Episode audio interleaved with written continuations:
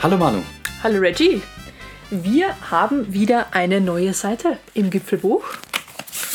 Und zwar geht es heute ums Bogenschießen für Einsteiger. Korrekt. Ich wollte es eigentlich für Dummies nennen oder Dummies. Das ist vielleicht wertend. Nee, Anfänger wäre wertend. Dummies ist einfach so eine Serie, ne? So, wenn man halt neu Ja, aber irgendwas Dummy heißt du bist irgendwie, also nicht, nicht Dummy, Dummy, vielleicht im Deutschen vielleicht ein bisschen wertend, das kann schon sein. Warum habe ich mich dann doch ähm, überzeugen lassen, dass nicht gewöhnlich bei diesen Reihen vor Dummies erklärt ein Experte einem Einsteiger Neuling etwas, also quasi dem Dummy. Die Hälfte von der Geschichte würde jetzt schon stimmen. Und in unserem Fall ist es so, der Dummy erklärt einem potenziellen anderen Dummy etwas. Also wir, waren, wir sind selbst keine Bogenschießen-Experten, sage ich ganz offen, aber wir haben das einfach mal ausprobiert. Begeisterte Einsteiger. Bei, genau, und das würden wir gerne weitergeben. Also wer jetzt hier Expertenwissen erwartet, an welchen ähm, äh, Elfen-Kompositbogen er sich denn jetzt nächstes zulegen sollte, das können wir nicht beantworten. Genau, aber ich habe, also wir, wir, ich, ich, jetzt habe ich es ein bisschen verraten, wer die Hauptarbeit für, das, für die Vorbereitung hier getätigt hat. Aber, ne, Ey, ich habe auch ausgemacht. relativ viele Informationen zusammengetragen, dass zumindest ein großes, ganzes erstes Bild entsteht und man sich dann vielleicht auf den Weg machen möchte, das gleich mal auszuprobieren. Aber alles der Reihe nach. Genau, alles der Reihe nach. Denn, also wir haben ja schon ein bisschen, bisschen gespoilert, dass wir keine Experts sind. Ähm, du hast ein paar Mal schon geschossen und ich auch ein paar Mal. In meinem Fall ist das Paar groß geschrieben. Bei mir ist es schon klein. Bei dir ist schon klein geschrieben, deswegen, also eigentlich bist du der Pro im Vergleich zu mir. Aber ähm, was macht den Bogenschießen gerade jetzt so spannend, äh, wenn man an das, ähm, da kommen wir gleich noch zu 3D-Parcourschießen denkt? Ähm, gerade Bayern hat jetzt ja auch noch alles Indoor zugemacht, also zum Beispiel die Squash-Indoor-Hallen.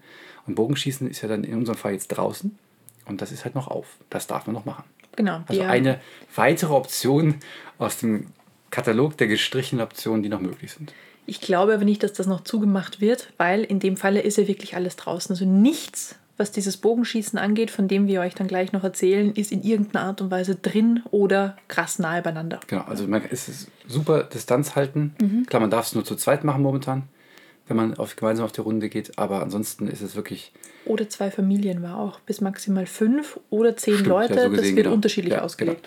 Genau. Ähm, deswegen ist es wirklich durchaus ein, ähm, ein konformer Sport der aktuellen Situation geschuldet. Genau, ein Distanzsport, aber ein Präzisionssport, Ja. ne, um ins Thema einzusteigen. Wie müsst du es denn aufziehen? Ich habe mir ein paar Notizen gemacht. Ähm, hast du einen Plan, wie du es angehen Ich habe möchtest? absoluten Plan. Boah, ich möchte, los, ich möchte nämlich gerne die Uhr Ja. zurückdrehen, ganz, ganz weit zurückdrehen. Und zwar Zu Robin Hood. Nee, noch, noch viel Noch weiter. weiter? Noch weiter. Und zwar ungefähr so 64.000 Jahre. 64.000 Jahre. Genau, weil da sind die ersten Steinspitzen gefunden worden. Vor 64.000 Jahren Genau, haben sie die deswegen- ersten Spitzen deswegen- gefunden? Oder sie haben jetzt die Spitzen von vor 64.000? Lass mich doch mal erzählen. Oh, Entschuldigung. Lass mich erzählen. Also, es wurden vor 64.000 Jahren, so Pi mal Daumen, ne, weil so ganz genau kann man es ja nie sagen, wurden die ersten Spitzen gefunden, wo vermutet wird, dass die tatsächlich zum Bogenschießen ähm, also ge gebraucht wurden. So richtig weiß man es aber erst, dass es ähm, tatsächlich Bogenschießen eingesetzt wurde seit ungefähr, also vor ungefähr 14.000 Jahren. Zum Jagen tatsächlich. Also da ist noch einige Zeitspanne dazwischen. Heißt Was aber haben auch die in der Zwischenzeit gemacht? Steine geworfen. Sportschießen oder so? Ich weiß es nicht, viel- vielleicht. Ja. Jedenfalls bei Hamburg, bei ähm, Stellmoor, ich hoffe, ich spreche es richtig aus, wurden tatsächlich dann ganz Pfeile gefunden, vollständige Pfeile, die so ungefähr 10.000 Jahre alt sind. Dann gibt es noch 8.000 Jahre alte Bogenfunde in Dänemark bei Holmegard, so ungefähr hat es angefangen, dass das tatsächlich eine valide Technik war, um sich Essen zu beschaffen. So. Dann ganz, ganz viel weiter vorgedreht, nämlich so ungefähr 150 Jahre, nämlich älter oder eigentlich ne, knapp 200 Jahre älter ist nicht. Da wurde Bogenschießen zum Volkssport. Also so. jetzt vor 150 Jahren. Jetzt vor 150 Nicht- nicht Jahren. 10.000 nee, nee, nee, Jahre nee, Also im 150. frühen Ah. 19. Jahrhundert ne, wurde Bogenschießen zum Volkssport. Auch in Belgien. Also die Belgier sind damals komplett drauf abgefahren, aber das war immer nicht dieses Bogenschießen, wo wir uns heute noch drauf fokussieren. Das war immer, du hast eine Zielscheibe, du stehst weit weg und triffst in die Mitte. Da würde ich jetzt fragen, war das bevor die Belgier die Fritte erfunden haben oder danach? Das habe ich natürlich in meinen Recherchen nicht einbezogen. Also haben sie quasi mit Bogenschießen aufgehört, weil sie die Fritte gefunden haben? Oder Deswegen, vielleicht mit Fritten geschossen, weiß ich nicht. Und das ist das Nächste. Eigentlich ist es relativ lustig, dass man sagt Bogenschießen, weil der Pfeil wird nicht geschossen, der Pfeil wird rein formal geworfen. geworfen. Eigentlich müsste es heißen Bogen werfen. Bogen werfen. Aber dann du wirfst die ja nicht den Bogen. Genau, Pfeil werfen. Pfeil Gehen wir heute Pfeil werfen. Gehen wir heute Pfeile werfen. Dann bist du wieder eher beim Dart, deswegen ist es schon Ja. okay, dass man es Bogenschießen nennt. Genau. Und da gab es einen Herrn Johann Peter Eckermann, der auch in der Zeit so ungefähr, so frühes 19. Jahrhundert unterwegs war. Und der hat halt auch versucht, das, was die Belgier da schon als Volkssport betrieben haben, nach Deutschland zu bringen. Ah, das ist ein Deutscher, kein Belgier. Das war ein Deutscher. Quintessenz, er ist gescheitert. Also das hat damals noch niemanden interessiert.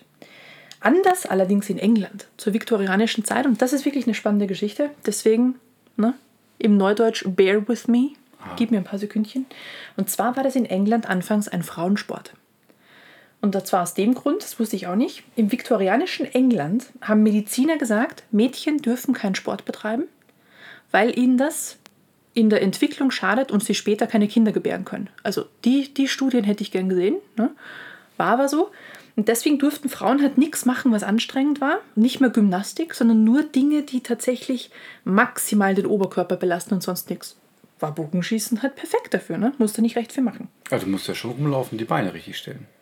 Ja, das war eher so wieder dieses, du schießt auf eine Zielscheibe und dann Ah. musst du nicht so viel machen. Okay. Und dann musst du maximal irgendwie deinen Arm bewegen, um einen neuen Pfeil aus dem Köcher zu holen. Den hast du auch seitlich und nicht im Rücken und deswegen war das eher so eine körperschonende Geschichte. Das haben dann aber auch wirklich nur auch, fast nur Frauen zu der Zeit dann auch gemacht, weil es mehr so das Frauending auch verschrien war. Und lustigerweise war dann auch ähm, relativ stark reglementiert, es ist eigentlich eher abartig, was man dazu anzieht. Das heißt also auch die Klamotte und Bekleidung drumherum war relativ, naja, festgelegt. Und es gab dann auch sportliche Veranstaltungen, wo man sich halt dann auch gemessen hat, also so Turniere, wo hauptsächlich Frauen dran teilgenommen haben. Und da wurde dann, dann auch ähm, weniger Augenmerk auf die Ergebnisse gelegt, sondern mehr, was die Frauen so anhatten. Aber das ist ja generell so ein englisches Ding, ne? wenn ich jetzt mal einfach mal ganz gemein sein darf, wenn man an Wimbledon denkt, mit dieser krassen Kleidervorschrift und wie knapp Stimmt. und weiß es denn sein soll. Also ich glaube, der Engländer schreibt gerne einfach ähm, Klamotten vor bei Sportarten. Ist so mein Bauchgefühl. Mag sein, mag sein. Eins vielleicht noch dazu. Es hat, war dann eher nur von jüngeren Frauen gespielt, also jüngeren Frauen. Faktisch war es so, sobald man verheiratet war, war es nicht mehr schicklich, unter Anführungszeichen, dass man Sport ausübt. muss man Generell auch- kein mehr. Da muss man auch Kinder kriegen, ne? Da man muss, keine Zeit genau, mehr für Sport. also ganz ehrlich, das, da muss So- man so war einfach das halt Prioritäten setzen. Genau. Aber es waren auch ähm, in einem, was habe ich gelesen, bei den Olympischen Spielen entweder Anfang der 20er Jahre, weil zwischen den 20er Jahren und den 70er Jahren war Bogenschießen nicht bei den Olympischen Spielen mit dabei. Ich meine, es war in den 70er Jahren, wo dann die älteste Frau also tatsächlich Bogenschießen gewonnen hat, also Gold gewonnen hat und die war damals 42. Also alt unter Anführungszeichen. Ne? Genau. So viel zu, wie wurde es Volkssport. Und seitdem ist tatsächlich, und auch seit den 80er Jahren ist es so richtig wieder durchgebrochen, wird es als Hobbysportart betrieben, beziehungsweise von manchen tatsächlich auch, wie es halt immer so ist, wenn man leidenschaftlich was betreibt, teilweise auch so ein bisschen religiös. Und da gehen dann halt diese unterschiedlichen Varianten halt auseinander. Stehe ich tatsächlich x Meter weg von einer Zielscheibe oder laufe ich durch den Wald und schieße auf Schaumstofffiguren. Genau, da sind wir beim Parcourschießen. Mhm. Und das ist auch das, was wir gemacht haben, über das wir, glaube ich, auch am meisten sprechen wollen, oder? Genau, es ist tatsächlich das 3D-Bogenschießen, wie man es nennt. Es gibt da unterschiedliche Varianten. Es gibt sogar ein 4D-Bogenschießen. So mit der Zeit noch drin. Das dachte ich mir auch. Sie sehen es anders. Also stell dir vor, du hast eine Leinwand. Und die Leinwand ist eigentlich aus dickem Schaumstoff. Also stell dir vor, dass du so eine 20 cm oder 30 cm Schaumstoffwand. Darauf projizierst du entsprechend Ziele. Und die bewegen sich auf dieser, auf dieser Schaumstoffwand. Und die musst du dann treffen. Das bewegte Ziele auf eine Schaumstoffwand. So, die Bewegung ist quasi die vierte projiziert. Dimension. Ist nur, nur Das ist ja fies, projiziert. wenn der Pfeil da ist und das dann weiterläuft, dann weiß ich gar nicht, ob ich getroffen habe. Naja, das wird wohl irgendwie mit Sensoren irgendwie Ob zu dem Zeitpunkt, wo ich getroffen habe, dass dann das der Hase noch da ausgewertet wird. Genau, also die bewegen sich, aber es werden dann auch unterschiedliche Bilder einfach projiziert. Ah. Genau, das ist das 4D-Bogenschießen, klingt sehr abgefahren, also Wahnsinn. Dann gibt es noch das Cloud-Schießen, Cloud, also C-L-O-U-T, Roving oder Flight Shooting.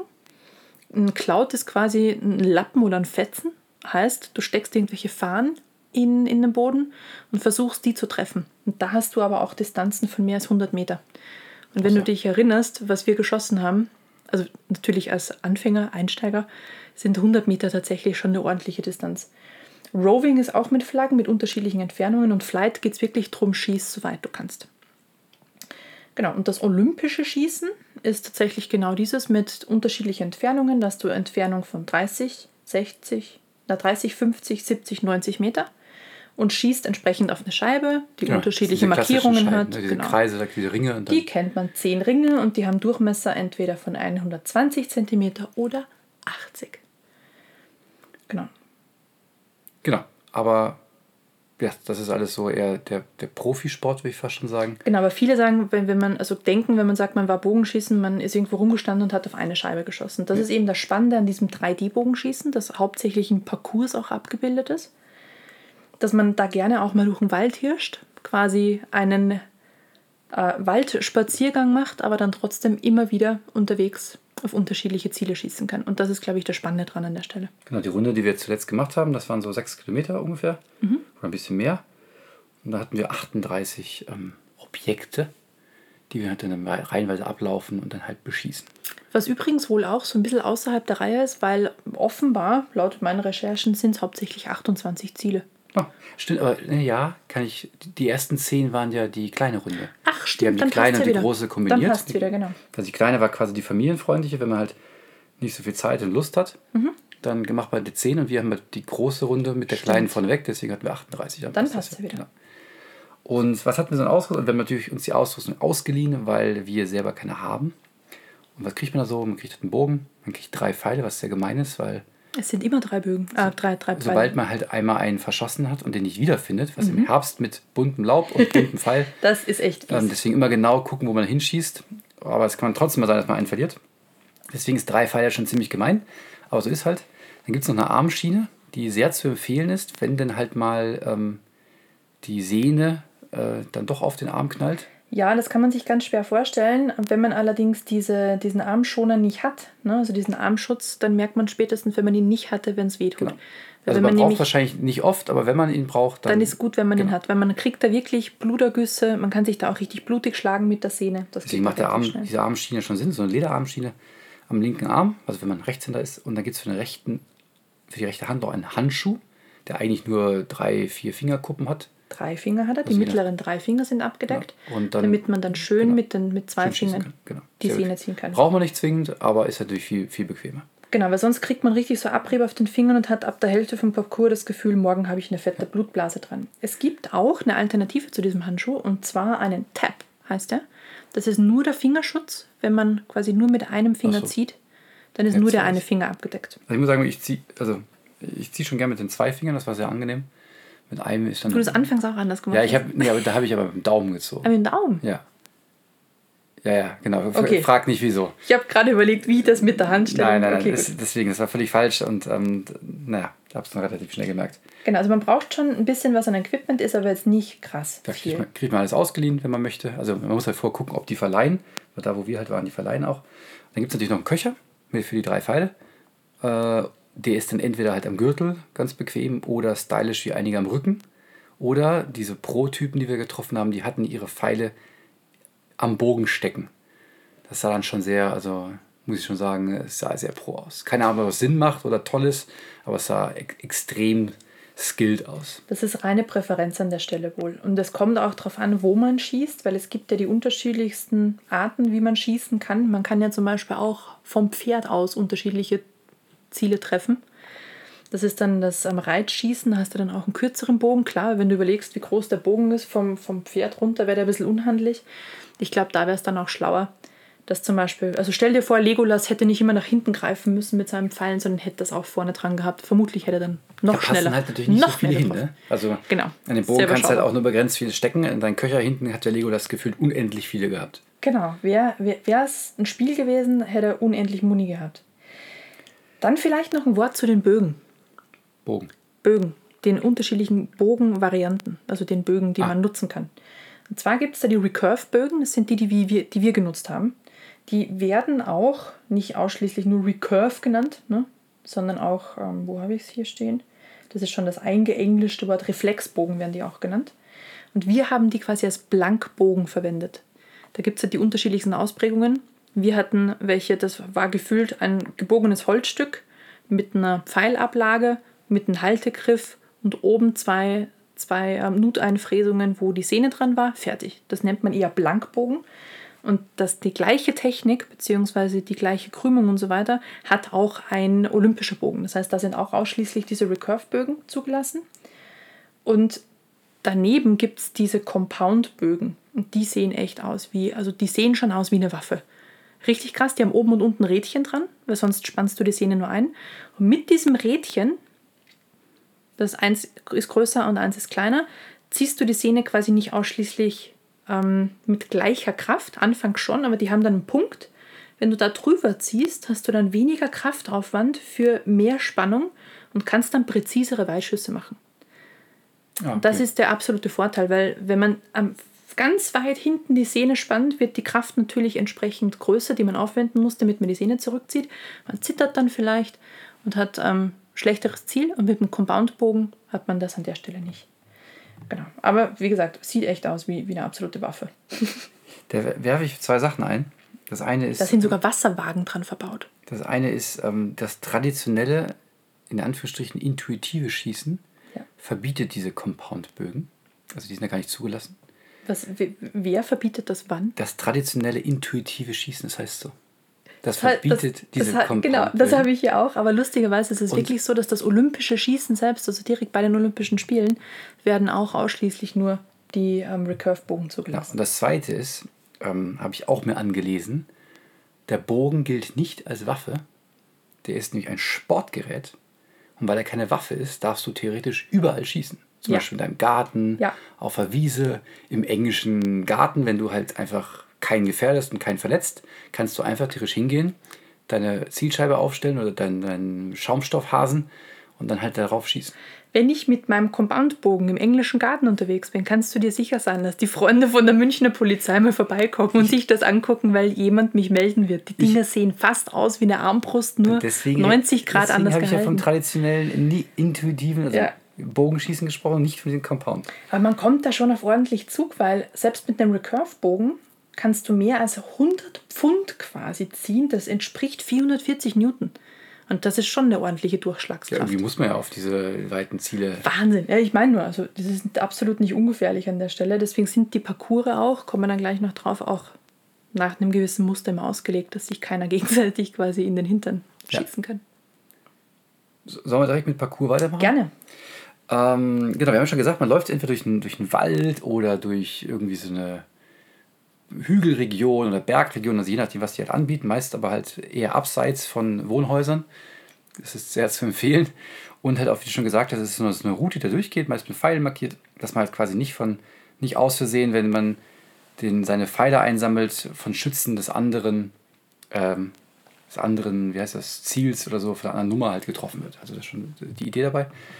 Und ähm, du hast ja schon gemeint, das sind so Schaumstoffziele, irgendwie ein Bär oder ein Hase oder ein Lux oder was auch immer, die da einfach so rumstehen und immer relativ gut auch ähm, ausgeschildert sind, dass man die auch findet.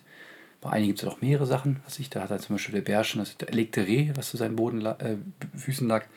Und da muss man einfach das Ding halt entweder so als Laie einfach treffen oder für die Pros habe ich gesehen, haben die halt auf den Objekten nochmal wie so Mini-Zielscheiben eingemalt, die die dir wahrscheinlich versuchen zu treffen. Ich war mal einfach happy, wenn ich überhaupt das Viech getroffen habe. Genau, und das ist nämlich der große Unterschied. Wir sind da nur durchgegangen und haben irgendwann mal aufgehört zu zählen. Aber es gibt eine ganz, eigentlich ein ganz, ganz strenges Reglement, wie Punkte gezählt werden. Und zwar die allgemeine Tabelle, dann gibt es auch noch ein IFAA-Reglement für Jagdrunde, bla bla. Es ist generell so, dass wenn du, also drei Pfeile hast du pro Ziel, deswegen kriegst du auch wirklich nur drei mit. Und wenn du einen Kill hast, das heißt die die Zielscheibe, die auf dem Tier drauf ist, markiert genau in der Mitte die tödliche Stelle, da wo das Herz ist. Mhm. Wenn du die triffst, ist es ein Kill und du kriegst 20 Punkte. Und wenn du den Körper triffst, sind es 16. Und das nimmt dann ab, je nachdem, wenn ich einen zweiten Pfeil brauche, kriege ich weniger Punkte pro Kill oder pro Körper und beim dritten dann nochmal. Das heißt, die würden, obwohl sie beim ersten schon Kill gemacht haben, trotzdem noch einen zweiten Nee, nee, dürfen sie nicht. Also das, das war dann vorbei. Aber wenn ich beim ersten zum Beispiel nicht treffe und mit dem zweiten mache ich einen Kill, kriege ich statt 20 nur noch 14 so. Punkte. Aber sobald ich beim ersten den Körper getroffen habe, ist dann auch der. Das war's, okay. genau. Das war's. Ähm, genau, dann, was hat man dann halt noch so? Ähm, wir hatten dann nach einer einen Stelle so einen Drachen, der an so einem Seil festgemacht war und dann halt durch die Gegend geflogen ist, an diesem Seil. Haben wir aus ähm, Pfeilverlusttechnischen Gründen nicht gemacht. Aber auch da, also die, die ist schon sehr kreativ, was man alles machen kann. Das heißt, man, man lässt quasi wie so eine Seilbahn losfahren und dann muss man halt auf das Objekt schießen. Dann, ähm, das war, glaube ich, persönlich mein Highlight. Wir hatten so ein, so ein, ähm, ja, einfach so ein, was war denn das, ein Biber oder so? Hinter so einem, Das war ein Murmeltier. ein Murmeltier, also ein Schaumstoffmurmeltier natürlich, ähm, hinter so, einer, so einem Schutz, wo quasi eine Skischarte drin war, musste durch diese Skischarte schießen. Wenn man das getroffen hat, ist das umgefallen. Genau. Und dann steckte halt quasi dieses umgelegte Murmeltier mit dem Pfeil hoch. Also das war schon sehr lustig. Also das äh, unterhaltungstechnisch ähm, sehr amüsant. Und, oder einmal vom Hochstand runterschießen, muss man sich auch festseilen, dass man halt nicht runterfällt, während man schießt.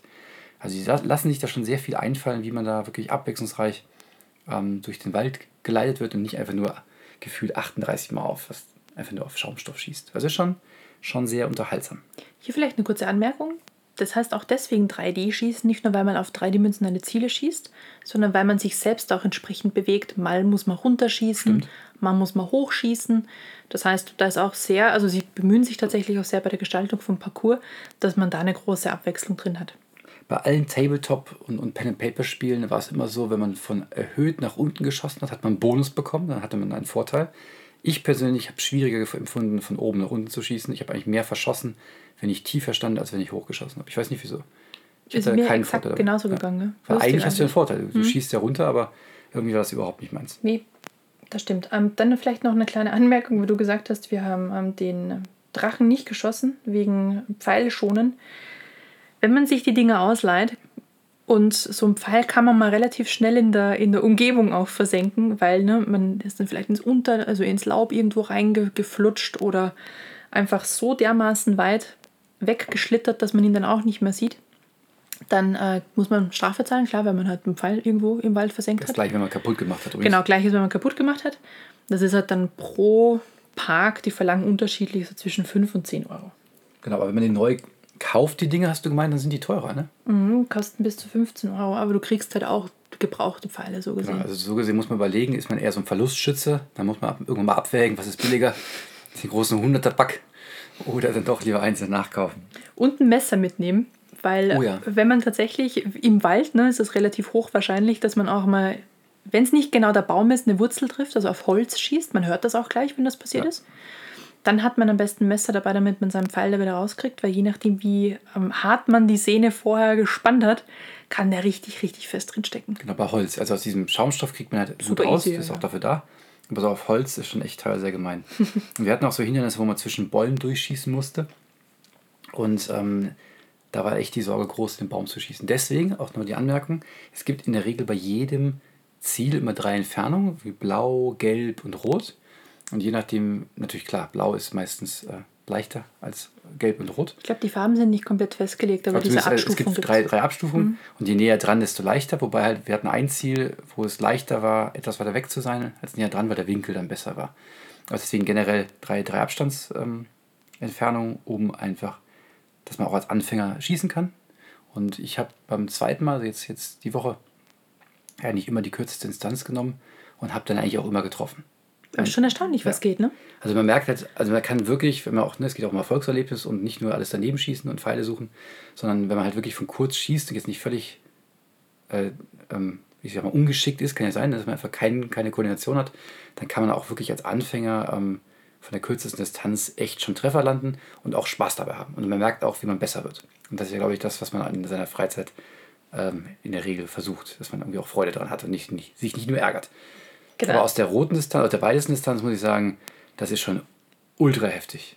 Also ich bei einigen bin ich weiter weg gewesen, aber da habe ich mindestens höchstens mit dem dritten Schuss getroffen oder halt gar nicht. Das war dann schon echt. Weil die Distanzen dann auch so weit sind, dass man, wenn man nicht geübt ist, einfach diese Kraft, die man aufwendet, die fehlt einem hinten raus, dass man noch sauber zielen kann. Stimmt, ja. Und dann ist man, ja, also deswegen, da kann man einfach ganz, da muss man auch einfach ehrlich zu sich selber sein und sagen, hey, vielleicht mache ich lieber eine, eine kürzere Distanz zum Start und beim nächsten Mal ein bisschen weiter, wenn man merkt, es läuft gut. Oder einfach beim dritten, vierten Objekt kann man ja auch jederzeit anpassen. Stimmt.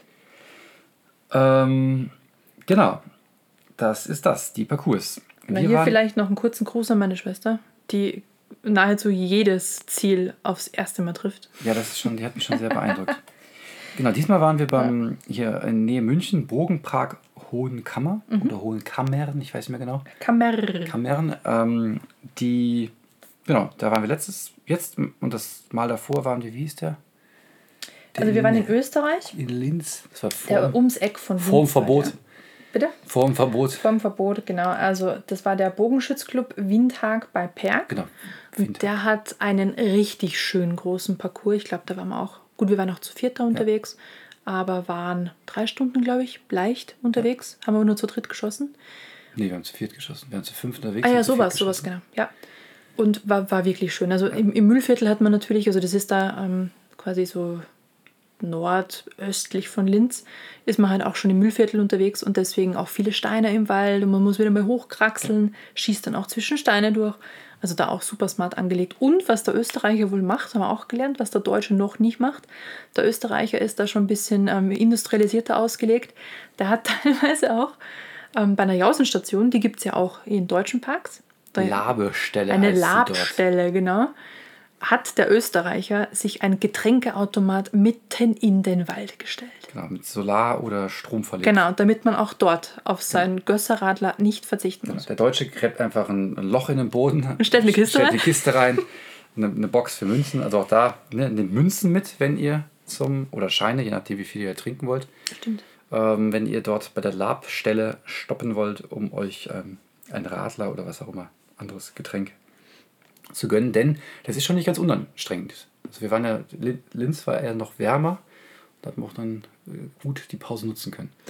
Stimmt, also Bogenschützclub Windhag bei Perg war das. Und ich war in dem anderen auch mal. Das ist Bogensportzentrum Breitenstein, heißt das. Ist bei Kirchschlag bei Linz, kennt man vielleicht. Das ist wirklich direkt nördlich von Linz. Dort gibt es auch kleine Skipisten und so weiter. Also im Winter auch sehr attraktiv. Und der Bogenpark ist wirklich, also der ist ein bisschen anspruchsvoller, weil er hat auch richtig ordentlich Höhenmeter, die man da gehen muss. Also da hat man, glaube ich, auf der Strecke leicht 400 Höhenmeter. Ja, ist echt, deswegen, da, es da ist- tut sich schon was. Das ist schon, schon anspruchsvoll, so eine Runde zu machen. Das ist Mhm. jetzt nicht einfach nur irgendwie eine Viertelstunde rumlaufen, ein paar Mal schießen, das war's. Also Nee, schon, man nimmt sich da schon. es Das ist ist wirklich, schon. man muss sich Zeit nehmen und es ist wirklich ein Sport. Ähm, wenn man jetzt selber rausgucken möchte, wo, wo denn der nächste ist, äh, ich habe gefunden, es gibt auf Google Maps einen, ähm, einen Vorfilter. Also zumindest bei- Google habe ich den gefunden. Äh, 3D Bogenparcours mit S heißt der. Und dann kriegt man halt so eine Karte, wo einfach ganz viele sind ähm, wo man sich welche raussuchen kann, oder auf parcourstest.eu. Da gibt es eine Umkreissuche, es gibt alle nach Deutschland, Österreich, Schweiz, Liechtenstein und sowas gefiltert, wenn man möchte. Und da waren unser auch mit bei. Ich habe auch geguckt, genau auf der Seite, also auf parcourstest.eu, dort war auch genau die beiden auch da drin. Also die sind wohl sehr gut gepflegt. Ja. Und da sieht man zum Beispiel auch, ob man sich Ausrüstung ausleihen kann, wie man anrufen kann, die Webseite und sowas. Alles verlinkt, ja. Denn es macht schon halt Sinn, einige wollen vorher eine Anmeldung haben, das heißt, sich mal vorher zu melden. Oder wenn die keine Leihausrüstung haben, ist auch bescheuert. Also es macht schon mal Sinn, vorher sich zu informieren. Macht überhaupt Sinn, dahin zu fahren oder nicht? Und natürlich auch, ähm, gerade jetzt, weil es halt eine der wenigen Sportarten ist, die man noch machen darf, sind die erstaunlicherweise in Corona eher voller. Jetzt habe ich es doch gesagt. Mist. Egal, sind die eher voller ähm, in der aktuellen Zeit. Und ähm, deswegen muss man vielleicht auch vielleicht kurz vorher gucken, vielleicht mal vorher anrufen, weil es macht halt auch keinen Spaß, wenn man warten muss. Das hatten wir jetzt zum Beispiel, es war relativ kalt jetzt schon draußen, auch, auch wenn Sonne schien. Und die vor uns waren einfach relativ langsam. Wir mussten ständig warten, dann mal stehen, ist einem echt kalt geworden, musste ich sagen. Also ich war dick war angezogen, aber deswegen, ich will ich schon mal vorher durchtelefonieren, ist gerade voll oder nicht. Ja, bei 4, 5 Grad draußen, ne, wenn man im Wald rumsteht. Genau. Gehen, halt gehen schon mal. war kein Problem. Also als wir noch allein auf der Runde waren, war es gut. Also allein, als vor uns direkt keiner war, war das gut. Aber als wir mal warten mussten bei jedem Hindernis, das war dann schon frisch. Es verläuft sich aber dann tatsächlich gut im Wald, weil die Parcours sind teilweise echt sehr, sehr weit gesteckt. Muss man halt dann gucken, ne, weil es gibt manche Parks, die habe ich auch gesehen auf der Karte, die sind relativ sternförmig aufgebaut. Das heißt, da verläuft sich dann nicht so. Ja. Aber bei den meisten ist eben wirklich so ein schöner Spaziergang durch den Wald. Was wir dann einfach gemacht haben, wir haben halt ein, ein Hindernis einfach ausgelassen, haben die überholt sozusagen Mhm. und dann war wieder alles gut. Genau. Ich habe mal nachgeguckt, weil ich es auch wissen wollte, weil in, bei dem deutschen Park, wo wir da eben waren, in Hohenkammer, hat es geheißen, ja, bei euch in Österreich. Und das war immer so, so ein, okay, ja, ich, ich weiß, ihr, ihr macht da mehr. Habe ich mal geguckt, in Österreich gibt es, zumindest auf der Seite, dann habe ich bei einer anderen Quelle noch geguckt, so Pi mal Daumen, 50 Parcours. Und in Deutschland so um die 110. Wenn du das mal hochrechnest auf die Größe vom Land, wäre das, als gäbe es in Österreich 500. Also da ist ordentlich was los und das ist wohl aber auch erst, und das ist auch ähm, laut Aussage meiner Schwester, und die ist da wirklich sehr, sehr viel unterwegs, die geht fast jedes Wochenende Bogenschießen, in den letzten vier, fünf Jahren auch richtig populär geworden. Also da sind dann, ist dort noch einer aus dem Boden ähm, aufgetaucht. Die haben noch ähm, ein paar mehr Ziele reingestellt oder haben einfach aus einem Parcours, den sie ursprünglich hatten, drei gemacht, also drei unterschiedliche mhm. Runden. Also die sehen auch, dass da wirklich Potenzial da ist. Und ich würde sagen, sie haben echt nicht auf eine falsche Karte gesetzt, weil gerade jetzt in Zeiten von Corona, sie müssen nicht zusperren. Leute no, kommen also, hin. Ne, noch nicht. Noch nicht. Leute kommen hin und es ist auch wirklich eine wunderschöne Familienbeschäftigung. Genau, da habe ich auch Seiten gefunden, die klar sagen, Bogenschießen, also ne, das traditionelle intuitive Bogenschießen. Wieso betonst du das so? Weil dir das immer wieder gefallen ist. Das ähm, ist kein, also ist jetzt eher weniger geeignet, sagen viele zum Beispiel für so einen Firmenausflug. So einfach rumlaufen und ein bisschen rumballern, dafür ist es nicht. Es ist wirklich, du brauchst Konzentration, du musst es ernst nehmen, weil ansonsten wirst du dann einfach nur am Pfeil suchen und hast auch einfach keinen Spaß dran. Also jetzt nicht einfach so mal ein bisschen rumlaufen, Bollerwagen mit, mit Bier hinten drauf. Du stehst doch nicht zu 20 da, weil dann schießt genau. nämlich keiner mehr. Dann ballerst ja. du einfach wild rum, so ist es halt nicht, deswegen schon eine kleine Gruppe und ähm, man sollte wirklich das konzentriert und ernst angehen. Sonst ist einfach, macht es einfach keinen Spaß. Du bist nur am Warten oder nur am Sammeln und Suchen. Ähm, genau, wo, wo habe ich das alles so ein bisschen her? Ich, hab, ich muss sagen, ich habe natürlich ähm, mal geguckt, was denn in München so ginge. Und da bin ich bei nano-bogensport.de rausgekommen. Und die bieten zum Beispiel, haben gar keinen eigenen Parcours, die bieten aber Kurse an im Raum München oder auch Tirol. Und die ähm, sagen halt, erklären auch recht lang, was es ist, was es nicht ist und ähm, worauf man achten sollte. Das ist sehr, sehr viel Information. nano-bogensport.de, wo ähm, man sich wirklich gut einlesen kann. Einfach mal eine halbe Stunde, das ist ein FAQ drin und eine Abteilung, die Quickie heißt, wo sie solche Sachen auf lustige Weise erzählen. Und ähm, ja, man sich einfach einlesen kann. Und wenn man halt mehr wissen will, dann kann man die auch fragen, man kann halt sich trainieren lassen von denen und sie sind da wohl relativ flexibel. Deswegen, ich weiß nicht, ob die gut sind, keine Ahnung, aber habe ich als erste Anlaufstelle gefunden, plus echt viele Informationen für den ähm, Nicht Nichtwisser wie mich. Perfekt zum Einstieg. Sehr schön. Hast du noch was? Ich habe nichts mehr. Das war eigentlich so mein, meine wenigen Sachen, die du mir schon vorgeworfen hast, die ich nicht, nicht recherchiert habe. Also ich bin begeistert für den Auf, also für den zeitlichen Invest, den du betrieben hast oder den du aufgebracht hast, was du alles da, also was du alles zusammengetragen glaub, hast in der Zeit, das ist schon sensationell. Du hast aber nicht bemerkt, was ich alles recherchiert habe. Offenbar, offenbar. Deswegen. Hast du denn noch was?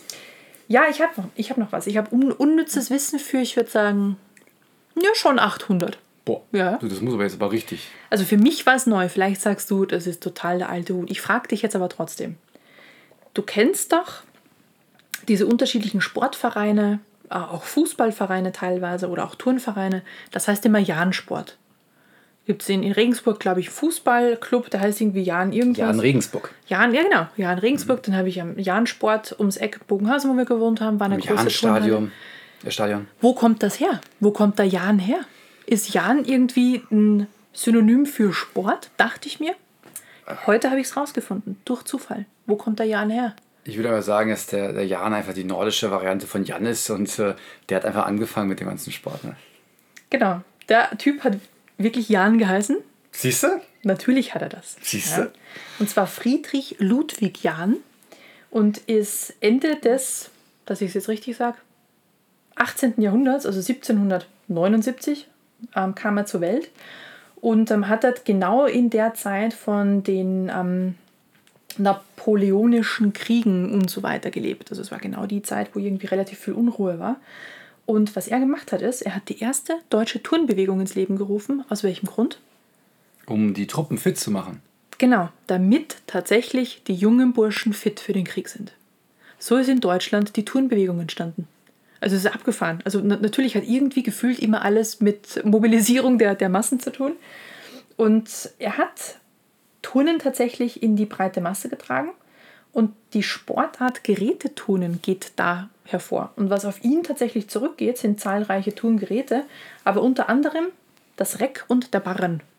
Das heißt, so Gerätesport das habe ich gehasst in der Schule. Ja, dank, danke, Winter, danke Winter, Herr Jan. Das Winterhalbzeit, die Winterhalbzeit Hatte ich immer eine 2 im Zeugnis, Sommer immer eine 1. Genau okay. deswegen. Das war bei mir anders. Ich war im Winter eher so 3er, 4er Kandidat. Oh, okay. Weil ich einfach es versucht habe zu vermeiden und nicht hinzugehen. Da kriegt man einfach nichts Gutes. Okay, ich habe eine 2 bekommen. Ich habe es zumindest versucht, war aber super schlecht. Und Sommer war halt einfach, das war so das Traumjahr, Halbjahr. Genau. Also. Das heißt, also wegen dem Typen musste ich mich über irgendwelche Barren quälen. Ja. Junge, Junge, Junge. Der ist also nicht nur Namensgeber von heute vielen Turnvereinen, beziehungsweise auch ne, entsprechenden Sportvereinen, Fußballvereinen, sondern war tatsächlich, also ist der Begründer der Turnbewegung in Deutschland. Also ich finde das- Friedrich Ludwig Jahn. Ich finde, das war 800 wert. Das hast du sehr gut gemacht. Schon, ne? Finde ich auch. Übrigens war er auch noch der Ideengeber für die Gründung der Urburschenschaft, Aber die, aber das muss man selbst nachlesen. genau, sehr gut. Dann Dann war's das. würde ich sagen, Jan, du altes Haus, nicht danke für den Barren. Danke fürs Turnen. Genau. In diesem Sinne, Macht's gut, bleibt, Bleibt gesund. gesund. Oh je, das war jetzt sehr synchron. Und bis zum nächsten Mal. dann tschüss. Tschüss.